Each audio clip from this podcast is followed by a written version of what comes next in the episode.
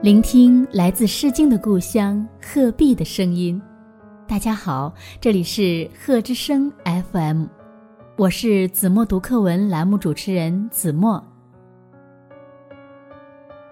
今天我要为大家读的是一年级下册第六课《树和喜鹊》。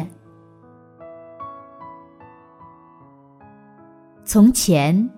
这里只有一棵树，树上只有一个鸟窝，鸟窝里只有一只喜鹊。树很孤单，喜鹊也很孤单。后来，这里种了好多好多树，每棵树上都有鸟窝。每个鸟窝里都有喜鹊。树有了邻居，喜鹊也有了邻居。每天天一亮，喜鹊们叽叽喳喳叫几声，打着招呼一起飞出去了。天一黑，它们又叽叽喳喳的一起飞回窝里。安安静静的睡觉了。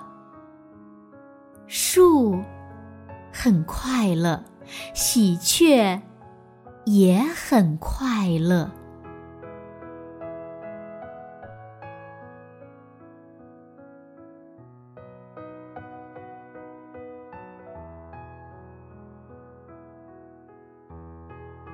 用我的声音温暖你的世界。